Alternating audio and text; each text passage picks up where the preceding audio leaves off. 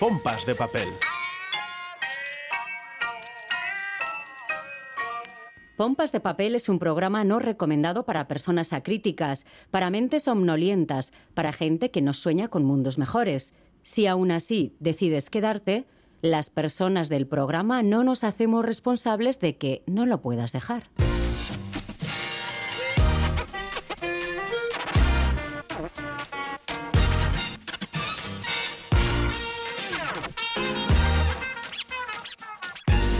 Pompas de papel. Con Goizal de Landabaso. Gabón, Egunon, Arrachaldeón, Eguerdión, Gauerdión. Tengo una amiga muy fascinada con algo que al parecer ocurre en Islandia. En la tierra de las auroras boreales, las erupciones volcánicas y los géiseres tienen la maldita manía de regalar libros por Navidad. Y al parecer se pasan el día de Nochebuena leyendo esos libros que han recibido. A esto le llaman Holabokaflot o algo así, que no sé yo hablar islandés. Y claro, a 4.500 kilómetros de distancia en Euskal Herria, ¿qué hacemos en Nochebuena? En mi pueblo, por ejemplo, quemamos olencero. Tal vez sea algo drástico, pero tiene que ver con el pensamiento ancestral de la limpieza del fuego. Y aunque hace tiempo que hemos pasado Nochebuena, hemos recibido la llave del misterioso armario de pompas de papel y al abrirlo, ¿qué había en su interior? Pues claro, libros. Libros que vamos a regalar. Solo tienes que darnos tu dirección postal para que te mandemos el libro y con todos esos datos pues nos lo mandas a pompas.eitv.eus y te mandamos un libro. Comenzamos. Pompas de papel. Asier y Amaya son dos estudiantes que no encuentran acomodo en este mundo tan extraño. Se han conocido en la cafetería de la universidad y han hallado una salida de emergencia en la literatura. Desde ahí encontrarán una forma de entender el mundo y de entenderse. En el capítulo anterior, Ez ditut saiakirak irakurtzen. Eta ze irakurtzen duzu? poesía. Rara abiz, benetan be. Este es el comienzo de una gran amistad. ¿O no? Capítulo 2. Kaixo intelektual... Kaixo abiz, poesia irakurtzen duzun hori. Eh, amaia. Beste saiakera bat da? Abiz. George Orwellen biografia politikoa da. Benetan zara intelektuala, eh? Uste dut Orwellen poema liburu bat dudala etxean. Poemak? Ez dut uste. Orwellek ez zuen poesiarik idatzi. Ez duzu uste Orwellen obra osoa oso ondo ezagutzen duzulako, ala ez dakiztu poesiarik idatzi ote duen eta zure burua putzuaren sakonera botatzen ari zara. Ez dut Orwellen obra guztia ezagutzen, baina esango nuke poesiarik ez duela. Gaztaroko garai zoroetan norbaitekin ligatzeko ez bada. Ba, bilatuko dut gaur, ia aurkitzen dudan, eta aurkitzen badut ekarriko dizut. Saiakerak baino irakurtzen ez duzun intelektual hori, saiakerak eta biografiak. Asier, nik ez dut poesiarik irakurtzen abiz. Baina bale.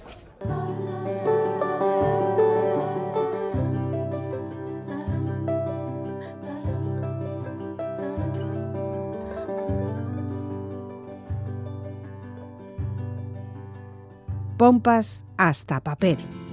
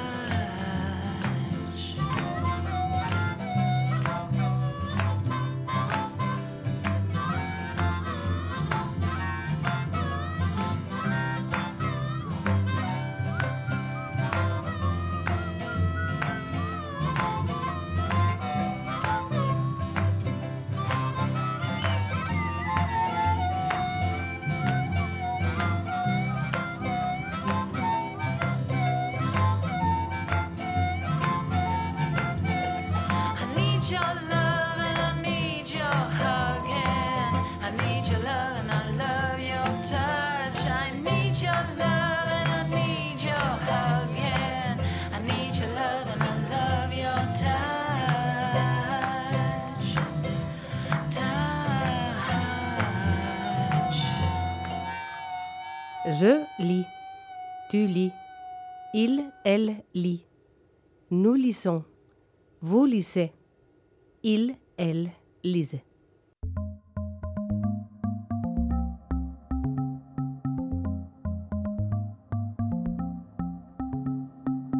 Título del libro Lo único que le interesa a la gente. Autor François Blaise. Traductora Luisa Luquix. La editorial es la editorial Barrett. Luisa Luquix, ¿cómo estás? Hola, ¿qué tal? Muy bien, muchas gracias. Bueno, hablamos con Luisa, que es la traductora de este libro al español, porque el autor se suicidó en 2022 y no hay manera de hablar con él. Así que vamos a aprovechar para hablar de este libro maravilloso con la persona que, una de las personas al menos que más conoce el libro en profundidad. ¿Cómo llegó a tus manos este libro? Pues mira, eh, llegó a mis manos gracias a, un viaje que hice a Quebec en 2016 al Salón del Libro de Quebec, invitada por, el, por la oficina de Quebec en Barcelona. Porque yo había empezado a traducir literatura de Quebec, estaba muy interesada, veía que había muchas cosillas, que bueno, muchas cosas que todavía no se habían traducido muchos autores importantes y clásicos también y contemporáneos, en fin, que la agregada de cultura de, de aquella época de la oficina de Quebec me dijo tú tienes que ir a Quebec y me, me invitaron al Salón del Libro. Y allí en el Salón del Libro pues tuve la oportunidad de conocer a muchos editores y entre ellos al editor, al antiguo editor de l'Instant Même, que es la editorial en la que se publica a François Blé y eh, volví a España con varios libros suyos. Este no, porque todavía no había salido, pero uno de ellos fue eh, Documento 1 y la verdad es que cuando lo leí mmm, vi clarísimo que era el perfil de, de Barrett. Nos vimos, les entregué un extracto que había traducido y ellos también lo vieron claro y yo creo que, bueno, al día siguiente ya yo creo que me habían contestado y lo tradujimos y cuando François Blé sacó un nuevo libro en 2021 pues eh, lo teníamos también en el punto de mira, tanto Barrett como yo y, y al final pues es un proyecto que, que hemos podido poner en marcha también. Para una persona que va a traducir un libro, supongo que es importante que la persona que ha escrito ese libro le aclare las dudas que pueden surgir en el camino de la traducción. No sé si tú has tenido la posibilidad de hablar con él. Pues para este libro, por desgracia, no, porque bueno, pues porque François desgraciadamente pues ya no estaba, pero pero bueno no recuerdo tampoco dudas así que me hayan quedado sin resolver para las cuales hubiera necesitado consultarle. Sin embargo, yo creo que sí que le habría escrito, aunque solo fuera por, aprovechar la oportunidad, ¿no? De, de poderle decir, mira, estoy haciendo también este libro tuyo, me encanta. Además, es un, es un, son unos libros que yo he disfrutado mucho traduciendo. No sé por qué, si es el estilo o si es fluye todo, aunque luego tenga que volver 40.000 veces a la frase y, y reformularla y, y, pulirla, es una traducción muy grata para mí. Pero bueno, en el libro anterior, en documento 1, por ejemplo, sí que hubo algunas referencias muy locales para las que me sacó de duda y sí que cambié también un par de referencias a series de televisión de los años 80 quebequesas que era imposible de conocer aquí en España y buscamos series norteamericanas que hubieran podido verse en aquella época tanto en Quebec como en España y que podían funcionar. Y claro, para eso pues yo obviamente creo que no me hubiera atrevido a hacerlo sin, sin su beneplácito, ¿no? Entonces para eso pues fue bastante útil poder consultarle. Bueno, él es un escritor de Quebec y Quebec aparece muchísimo en esta novela. Sí, exacto. La acción principal se desarrolla en, en un Quebec del futuro de 2098 cuyo primer ministro pues ha nacido en la región de Mauricie, de donde procede, eh, procedía el autor también. Digamos que aunque se sale de su zona de confort en esta novela, como una novela de ciencia ficción y futurista y tal, se lo lleva a su terreno, ¿no? Y entonces juega, juega un poco con los códigos de, del género en ese sentido y además Quebec no está solo presente en la localización de la trama, sino que bueno, pues esto sigue tirando de, muchas referencias a la cultura local, al mundillo literario local, ¿no? Por ejemplo, aprovecha que la, que la novela transcurre en el futuro para encumbrar a, autores un poco conocidos, ¿no? Y de, de, Quebec y ahora pues les pone una calle a su nombre o los mete en la biblioteca de la Playa de, de Galimar o en fin, que es muy, es muy de Quebec. Este libro es verdad que tiene muchas capas digamos que para empezar hay dos capas principales y luego hay muchas más. ¿eh? Una en la que nos cuenta la historia del protagonista, que es un agente experto en comportamiento humano en 2098, como tú bien has dicho, en el futuro. Y por otra parte, hay unas páginas en negro que eh, se intercalan con la trama principal y que nos va contando un poco cómo es esta sociedad de 2098. Sí, estas páginas en negro son páginas eh, que pertenecen a unos a una especie de manuales de historia que se enseña en el colegio de esta sociedad del futuro, al manual que tienen que estudiar los agentes de este Instituto de Ciencias Comportamentales que inventa y que eh, se ha creado 20 años atrás o 30 años atrás para determinar qué androides mm, han alcanzado un grado de conciencia equiparable al del humano y merecen ser liberados, digamos, de sus amos, porque es una sociedad pues que con, unos avances increíbles, en un mundo que está unido por el conocimiento, pero eh, sin embargo muy dependiente de, de una serie de, pues, de estos mismos avances ¿no? y de la inteligencia artificial, hay una empresa, una superempresa tecnológica que se llama Campa, de un magnate que es el, el hombre más poderoso del mundo del momento, que es indio, que, que lo controla todo, controla los hospitales, el sistema ¿no? con el que funcionan los hospitales, desde eso hasta en la red de transportes, hasta, en fin, que si él no está de acuerdo con algo, se paraliza, es capaz de paralizar el, el funcionamiento del mundo entero, ¿no? Y también crean una serie de, de androides que pues vemos, descubrimos que sirven para, para dar satisfacción a las, a las pulsiones humanas más, más viles, ¿no? Como, como explica el editor que ve que es. Y es que al final la sociedad que te presenta, por muchos avances que tenga, pues sigue adoleciendo de los mismos, de, de muchas de las, de los fallos de la, digamos, del, del hombre actual, ¿no? Tú también a la hora de, traducir, has traducido así, siguiendo, digamos, el orden cronológico de la novela, o por una parte has traducido eh, la parte negra, que es la explicación de cómo es la sociedad de 2098, y por otra parte la trama. Pues la verdad es que nunca se me habría ocurrido hacerlo así. He ido linealmente y lo que pasa que, claro, luego vuelvo 40.000 veces a, atrás y lo releo y eh, no, vamos, he ido siguiendo el orden, el orden de, de la novela. Bueno, a ratos también nos ha parecido que el libro contiene los deseos del escritor, ¿no? que es una de las facultades de la persona que escribe, porque al final es el dios de ese momento y de esa novela o de esa historia. Por ejemplo, dice, el 3 de mayo de 2059 la nueva constitución es aprobada y la República de Quebec hace oficialmente su entrada en la Federación de los Estados Soberanos. Pues mira, no lo sé, pero yo creo que no se puede hacer una lectura plana de ninguno de los libros de François Blé porque es, destilan mucha ironía. Y, por ejemplo, aquí la, manera en que se imagina la entrada de la República de Quebec en la, lo que llama la Federación de Estados Soberanos, en ese que la, sitúa en 2059, ¿no? tiene también muchas lecturas. Se ve cómo ahí influye muchísimo la, la super mega empresa esta tecnológica que chantajea, digamos, a Canadá y Estados Unidos para que reconozcan, uh, lo reconozcan como nación independiente. Luego, el primer ministro que se imagina, ¿no? Para este, para esta república de Quebec eh, es un hombre que, que antes era un antiguo humorista y convive con varias androides de estas de compañía. En fin, que no es todo tan, no es todo tan, tan deseable, ¿no? Tiene un trasfondo un poco negro. Entonces, bueno, yo creo que también porque yo creo que nunca eres muy crítico con todo, o sea, tanto me imagino que incluso si es lo que si este era su deseo, pues no dejaría no hubiera dejado nunca de verle los fallos, ¿no? Y si no era su deseo, pues en fin, que no yo no estoy tan segura, no lo sé. También me ha resultado curioso que ha encontrado una salida entre comillas al conflicto entre Palestina e Israel, que no sé, que a veces es verdad que haciendo ciencia, ficción, como puedes inventarte cualquier cosa, pues parece que ha, ha querido ordenar un poco la geopolítica actual, ¿no?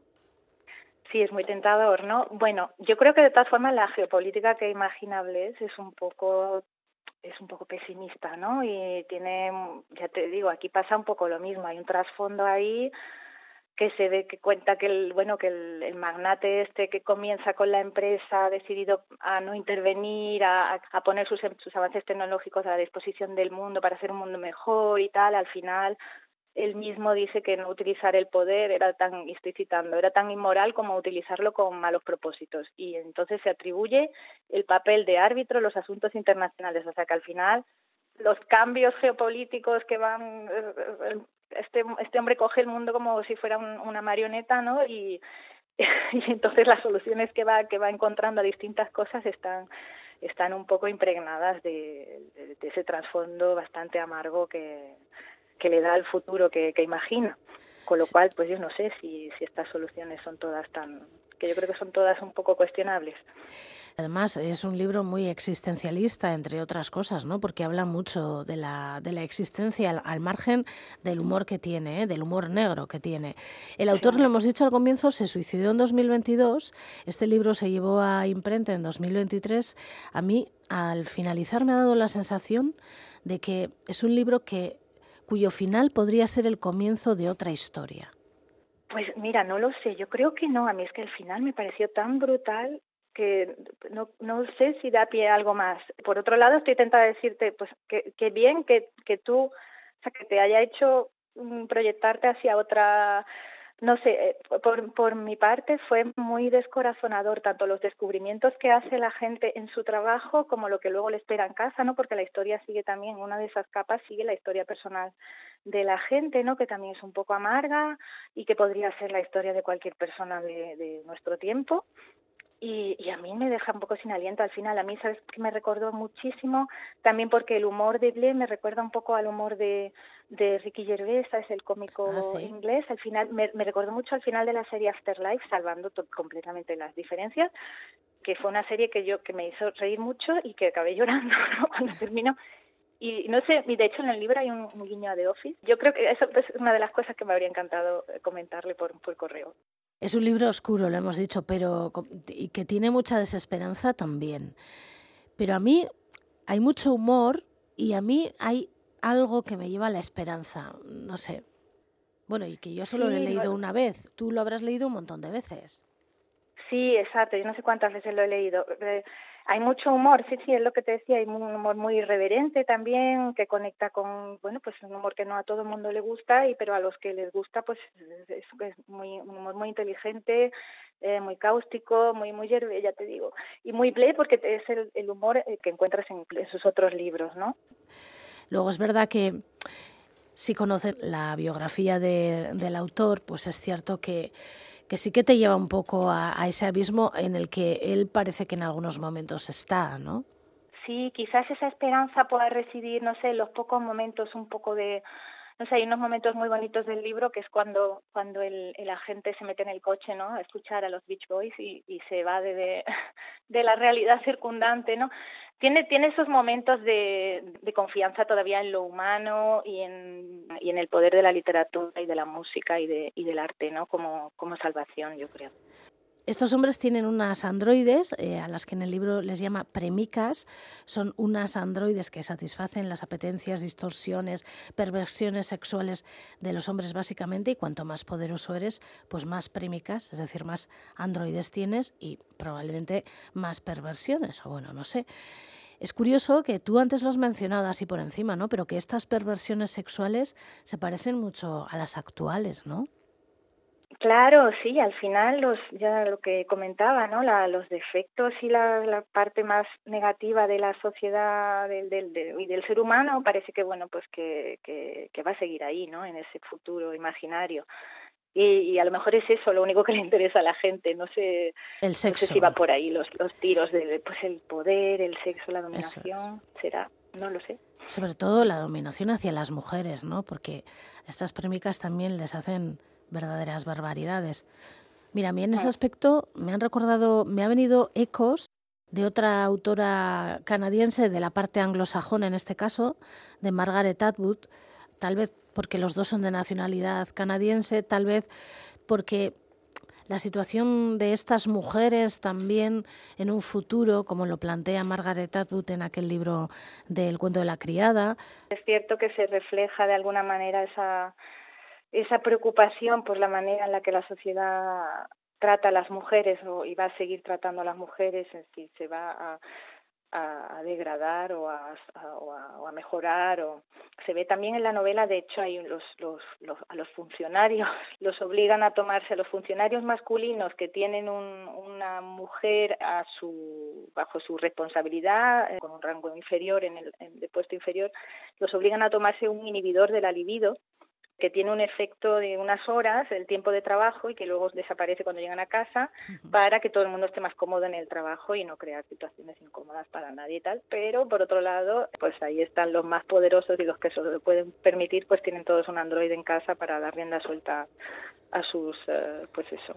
A sus pulsiones. Depravados, ¿no? es. Y también hay muchos temas sobre la identidad, sobre el suicidio, que no se habla directamente, pero sí sobre el sentido de la vida, ¿no? Sí, yo creo que es muy filosófico y bueno, todo lo que lo que hemos ido diciendo, ¿no? Muy muy muy profundo, tiene muchas capas y bueno, al final eh, se queda uno con quizás no podemos no podemos descifrar cosas, pero pero sí, te doy te doy la razón, es un libro muy filosófico. ¿A ti te ha quedado claro qué es lo que de verdad le interesa a la gente, lo único que le interesa a la gente? Claro, claro, no. Yo creo que el libro, el título en sí ya es bastante crítico, porque ese gente ahí es que se refiere a toda la gente. Eh, es que se salva el personaje protagonista porque parece que en cierto modo se distingue de sus contemporáneos en, en ocasiones, ¿no? Como eso, como cuando se refugia a escuchar música, que- es alguien que sigue todavía un poco siendo capaz de emocionarse por cosas más, más artísticas y más elevadas. No sé si a él le interesa lo mismo que a sus la verdad es que no lo, no lo sé. Yo me he leído el libro varias veces y no- y, tengo mis mis dudas pero creo que el, el título también es un poco es un poco crítico. Luisa Luquis, pues ha sido un placer hablar contigo. Ha sido una pena que no hayas podido compartir con el autor todas estas dudas o simplemente comentarios que te surgían a lo largo de la Claro. lectura, ¿no? sí a ver si podemos seguir traduciendo más libros de Ble para bueno pues para que todos los podáis leer también en español y, y compartirlo con, con los lectores Tú me imagino, ya para acabar, ¿eh? Tú me imagino que conoces bien la literatura, bueno, o conoces algo de la literatura quebecoa, ¿no? Sí, a mí me interesa mucho. Yo llevo ya varios años, ya desde 2015-2016, traduciendo eh, pues casi todo de Quebec, o sea, casi todos los libros que traduzco de, son de autores quebequeses. Bueno, yo traduzco únicamente del francés al español y me interesa, me interesa mucho. Yo he ido dos veces y las dos veces invitada por, por la Oficina de Quebec en Barcelona, la segunda vez también por la Asociación Nacional de Editores de, de Quebec y también con motivo de otro de otra feria del libro. Y o sea que ha sido siempre dos han sido dos viajes profesionales y, y conozco un poquito pero bueno es un país muy grande me falta mucho por por conocer. Luisa Luquis, te agradecemos mucho que hayas compartido con nosotros este libro hoy aquí en Pompas de Papel. nada gracias a vosotros. Muchas gracias por la oportunidad. Pompas de papel.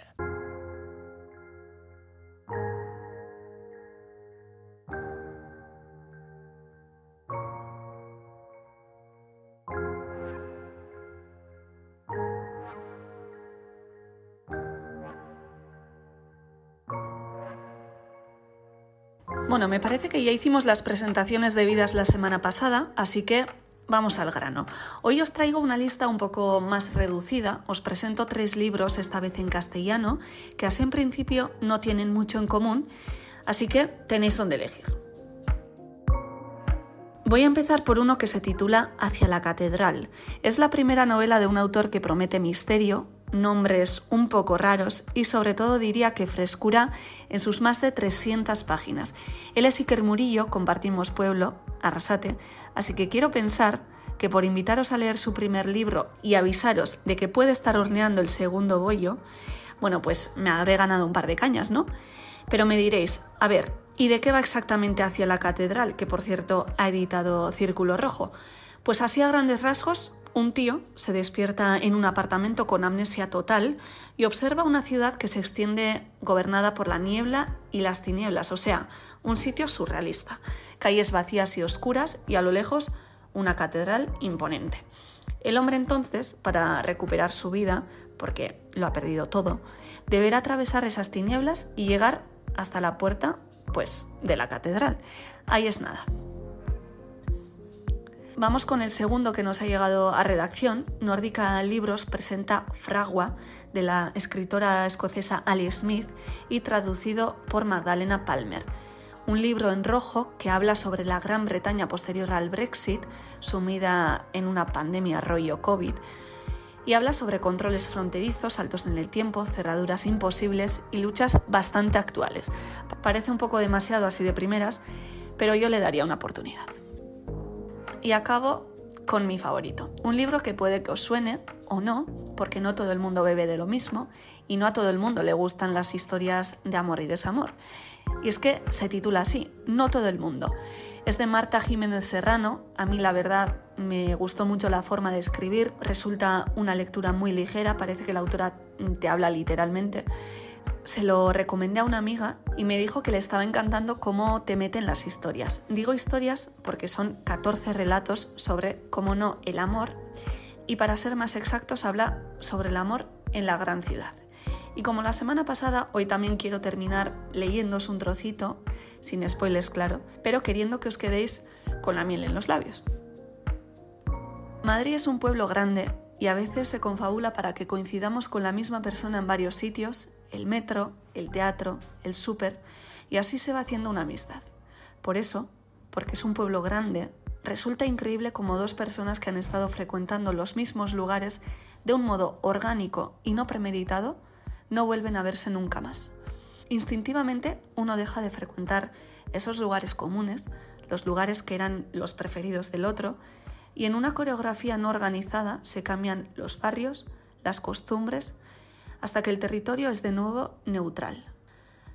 Nunca hemos vuelto a vernos, dirá ella en alguna ocasión, pero cabe señalar que para encontrarse no solo hay que verse, hay que verse a la vez.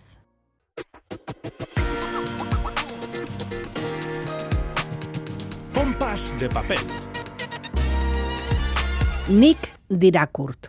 Zuk dirakurzu. Berak dirakur. Guk dirakurgu. Zuek dirakurzue. Haiek dirakurte. Ezer esen izango izan den bezala, Sánchez Godin agertu izan ez balitz.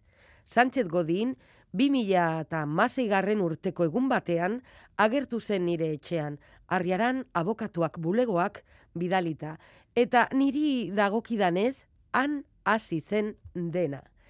Así comienza la novela Carballo Euskadin, escrita por John Alonso y publicada por Susa.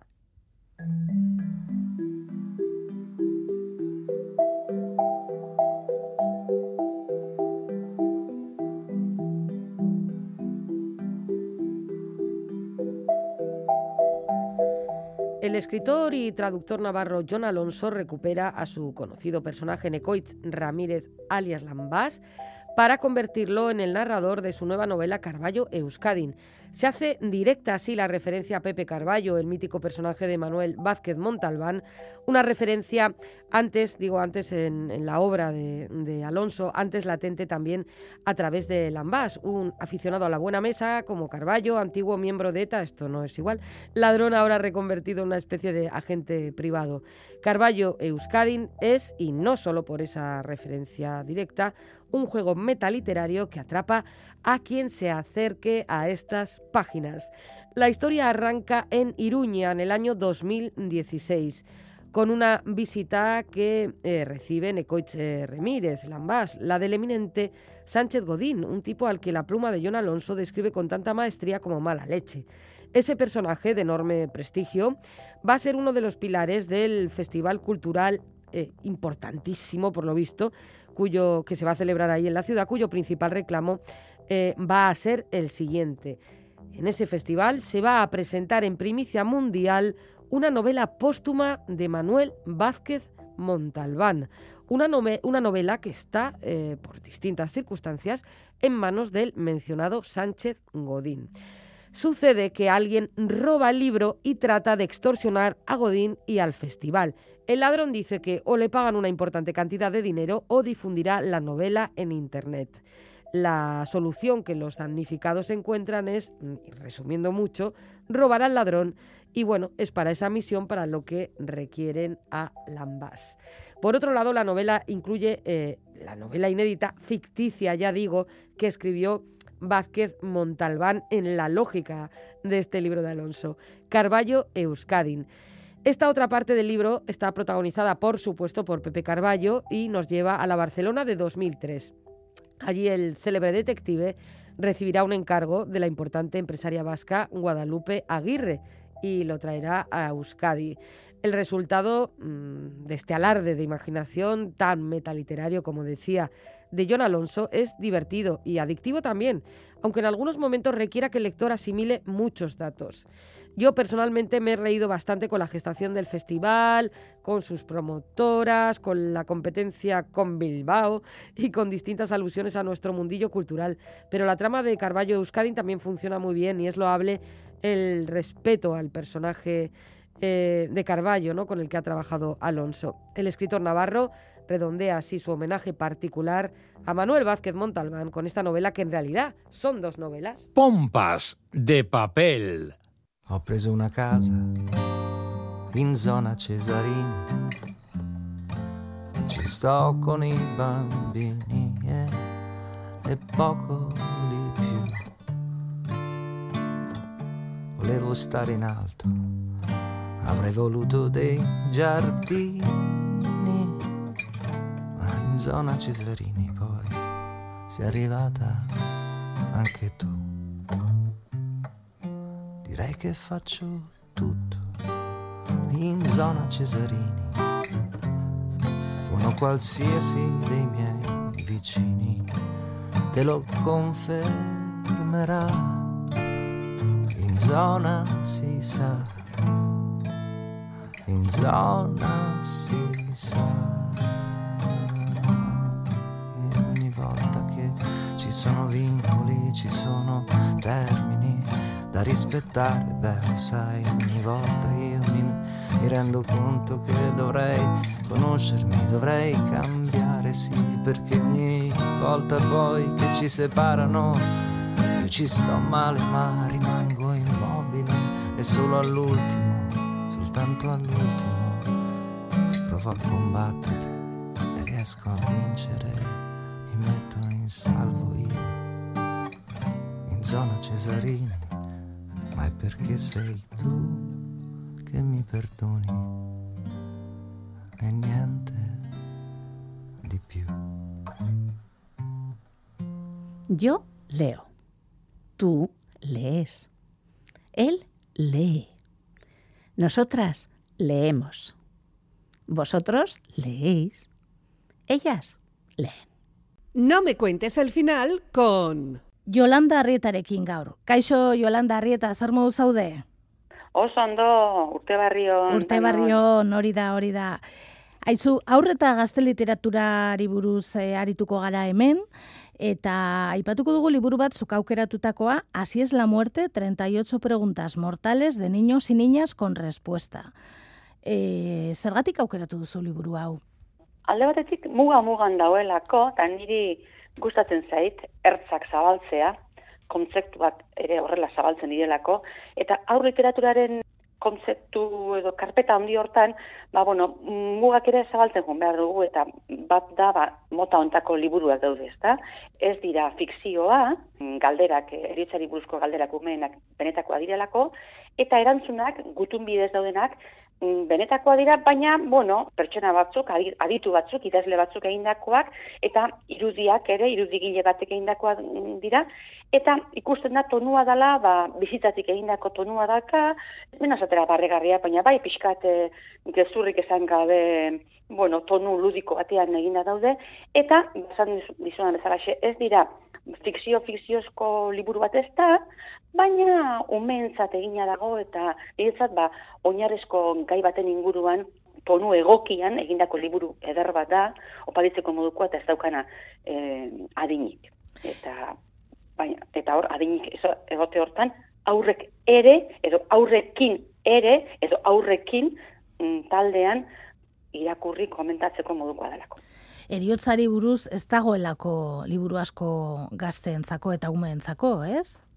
oraintxe hasi da apurka apurka, oraintxe hasi da apurka apurka, eta hain zuzen ere beraiek zergati hori jartzen dute, ezta? Zaten dute, la idea surgió porque a las escritoras, Ana y Ellen, eh, como a la mayoría de los seres humanos, nos interesa mucho la muerte.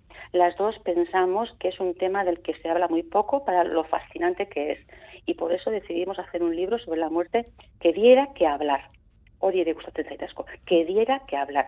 Liburu eginda dago, bai irakurtzeko, bakarka, bai taldean, baina mm, galderaz beteta dago, eta galderak ere sortarazten ditu, eta orduan aitzakia bat da, edo, edo bide bat da, bizirik galdenok ho- horri buruz hitz egiteko, eta gaiari ba, ertzak, lehioak zabaltzeko.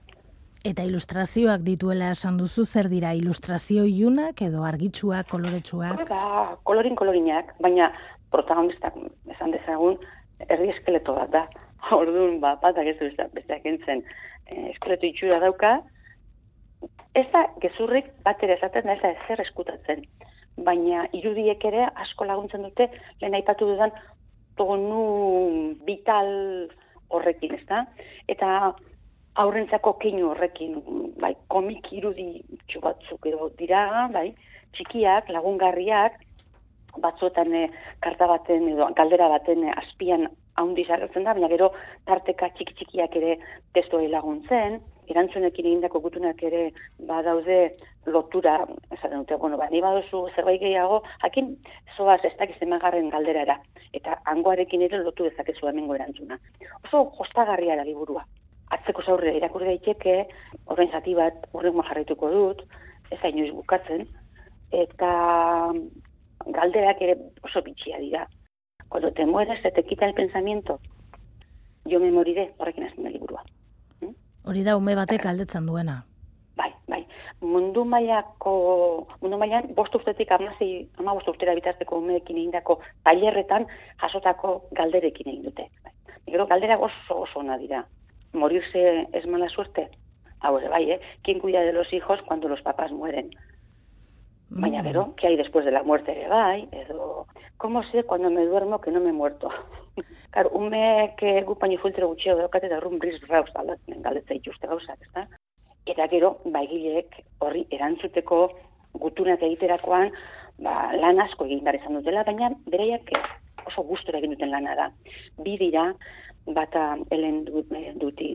Idazlea, itzultzailea eta ikerlea da, eta bestea Ana Juan Kantadeia, antropologia, gizarte eta kultura antropologian eh, doktoria da, eta gero aditua aurreta gazte literaturan, bueno, laguntzaileak izan dituzte, bata biologoa eta bestea psikoanalista, eh, Xaviera Torres eta Montxe Colines Codina, eta gero irudilea, ba, Andrea Antinori, italiarra da, hainbat eh, sari jaso ditu, eta tonua ematen dio liburuari, ba, ostagarria, eh, goxoa, kanpotin naranja da liburua, atzeko batean bezala dauka, baina, bueno, zatitxoak daude gainean, niri gustatzen zaizkidan liburu horietakoa, ez? Ja, iruditzen zai dela liburu bat, e, ba, borodia. Así es la muerte. Hori da aukeratu duzun liburua. Eskerrik asko Yolanda eta laster arte. Eta zuei, zuei eskerrak, eta urrengo arte. Agur!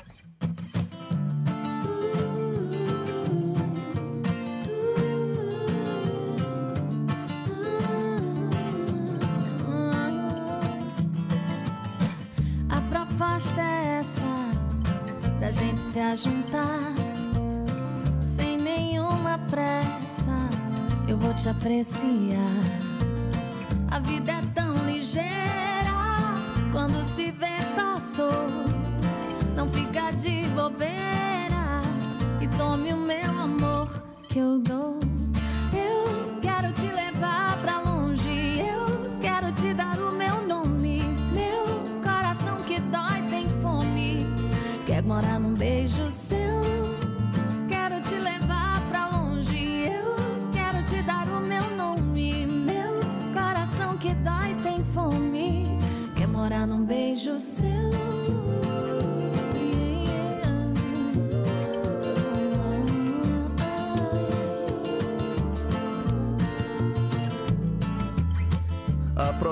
Proposta é essa da gente viajar nos mais lindos sonhos data pra voltar.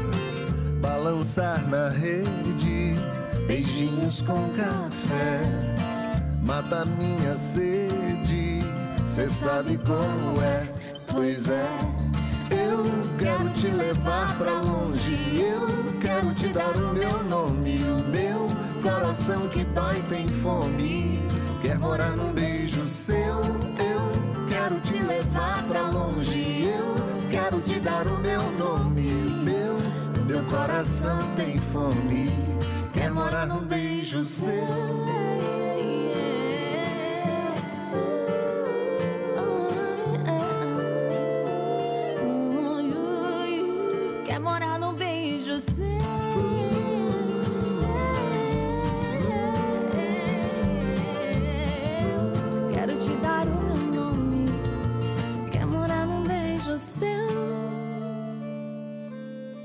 Pompas de papel. Ensayo, dos puntos. Escrito en prosa en el cual un autor desarrolla sus ideas sobre un tema determinado con carácter y estilo personales.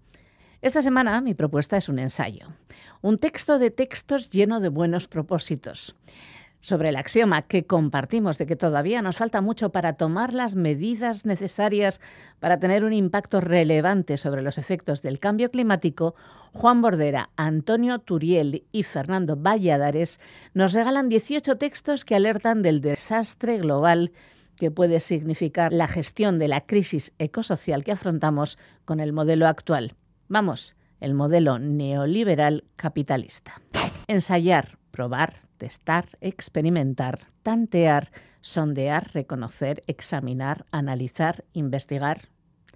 Los autores de El final de las estaciones, Razones para el decrecimiento y para la rebelión de la ciencia, constatan que el ser humano habita este planeta con espíritu de ensayo, testando, experimentando, tanteando, examinando, sondeando, como si de rata de laboratorio se tratara y tras sufrir todos los experimentos posibles, pudiéramos conseguir otra para seguir con el experimento. De momento, el asunto del segundo planeta parece que queda en stand-by. ¿El final de las estaciones? Probablemente la pregunta que plantea el título nos hubiera resultado extraña hace unas décadas, pero si miramos a la estadística de las temperaturas de las dos últimas semanas, igual empieza a tener bastante sentido. Reflexionan Bordera, Turiel y Valladares sobre conceptos que encontramos a diario en cualquier titular y de los que las más de las veces desconocemos su alcance la gran aceleración del antropoceno, la década axial, diplomacia energética o la era del descenso energético se nos presentan con una claridad de lenguaje y argumentos que resisten cualquier refutación. El final de las estaciones, Razones para el decrecimiento y para la rebelión de la ciencia, aporta desde la propia ciencia y desde el activismo 18 reflexiones pedagógicas que aclaran los aspectos más complejos del caos climático como los límites de tecnologías como el hidrógeno verde o la generación de energía a partir de la fusión. Contextualizan las relaciones entre migraciones, fenómenos como la guerra o el genocidio en Gaza. Recordemos aquel concepto de diplomacia energética en pleno genocidio. Según la prologuista del libro, Yayo Herrero, su análisis pretende no tanto establecer una determinación o causalidad entre ellas, sino más bien mostrar que existen ciertas relaciones y profundizar análisis con frecuencia simplificadores. Sustentado en una cita de Mil Solá, el que por azar pare el mundo será su salvador, los autores abogan por el decrecimiento y la acción social como alternativa a las pírricas medidas que los países del mundo están tomando frente al cambio climático. Un par de párrafos del último texto donde cuestionan la pervivencia de las estaciones. Nos enorgullecemos tanto de nuestros enormes avances técnicos que han conformado una especie de credo. La tecnología siempre vendrá al rescate, pero apenas queremos enfrentar una sensación cada vez más evidente. Esa locomotora de la historia en la que viajamos es más bien un tren bala y va tan rápido que apenas le quedan estaciones en las que nos podemos detener la naturaleza y todos los que viajamos en él.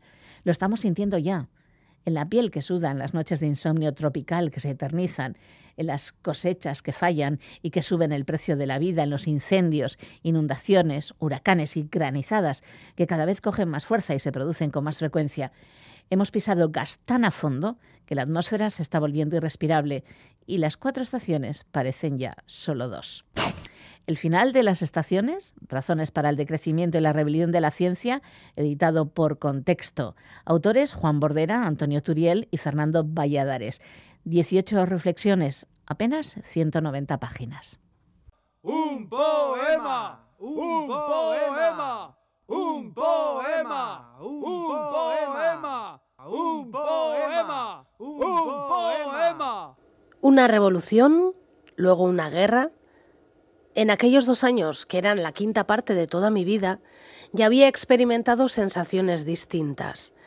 Imaginé más tarde lo que es la lucha en calidad de hombre, pero como tal niño, la guerra para mí era tan solo suspensión de las clases escolares, Isabelita en bragas en el sótano, cementerios de coches, pisos abandonados, hambre indefinible, sangre descubierta en la tierra o las losas de la calle, un terror que duraba lo que el frágil rumor de los cristales después de la explosión y el casi incomprensible dolor de los adultos, sus lágrimas, su miedo, su ira sofocada que, por algún resquicio, entraban en mi alma para desvanecerse luego, pronto, ante uno de los muchos prodigios cotidianos, el hallazgo de una bala aún caliente en el incendio de un edificio próximo, los restos de un saqueo, papeles y retratos en medio de la calle. Todo pasó. Todo es borroso ahora.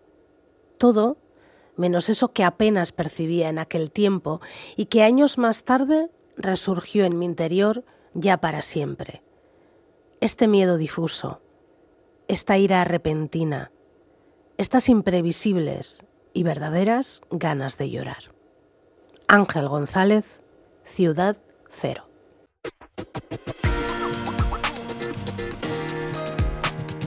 Pompas de papel.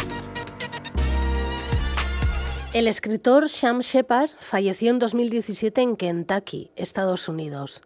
Tenía 75 años y la enfermedad ELA había ocupado su cuerpo. Acaba de publicarse su trabajo póstumo, Espía de la Primera Persona, de la editorial Anagrama, una historia que cuenta el final de su vida, una biografía que finalizó como pudo y que no ha llegado a ver publicada. Publicar y publicar, algo que hacemos mucho en los últimos tiempos. Tanto que no sé cuántas vidas tendremos que conseguir para poder leer todo lo que se publica. Que ya lo decía Elizabeth Quinn en aquella divertida novela de Alan Bennett, no me va a dar tiempo a leer todo lo que se ha publicado. Pero tú inténtalo. No desistas. Hazlo a tu ritmo, con tus gustos, cuando quieras. Coge un libro, de papel, electrónico. Sal del armario y lee en los sitios más insospechados, en el bar de moda, en el metro, en el chiringuito, en la sala de espera de ginecología, en el dentista, por supuesto. Pero lee. Pocas cosas hay que nos hagan más humanos que leer, pocas que nos dejen vernos y encontrarnos tan fácilmente. Esto ha sido hoy Pompas de Papel. Ondo ibili, gitxi gaztau eta vuelta kamari. Agur! Printzipio termodinamikoen menpean nola gabiltzan, berdin kalean, berdin etxean, ta berdin bertxolaritzan. Batzuetan hotz jokatu behar da ondo pentsatzeko gixan, baina beroa sua eta garra ere behar dira bizitzan. Behar denean behar den hori, baina epelak ez izan. Behar denean behar den hori, baina epelak ez izan.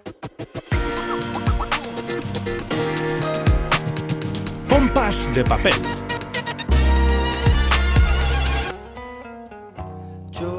Bat kolpatu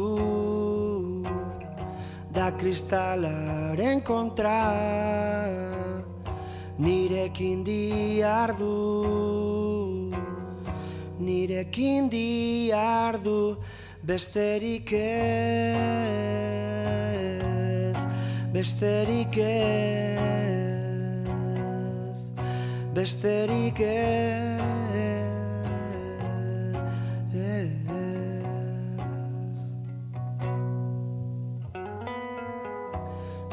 dira barrutik besterik ireki ezin diren ate batzuk besterik ez. Hau aste luzia behar dudan guztiak datza zure bizkar biluzian zure Espainen gorrian besterik ez besterik ez besterik aurruti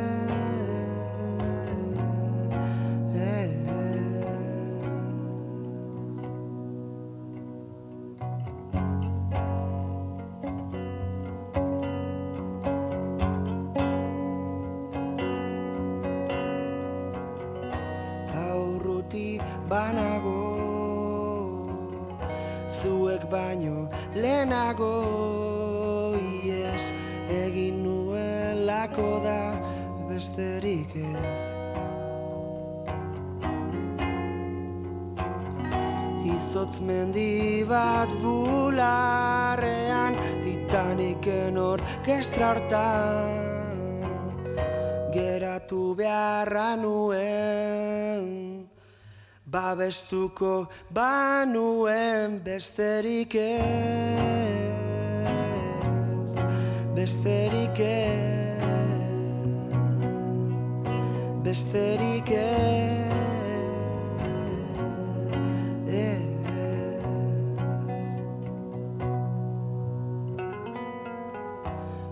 Batzutan I love you.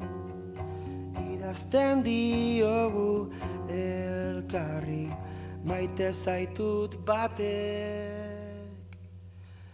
Ikaratzen gaitu besterik ez Besterik ez Besterik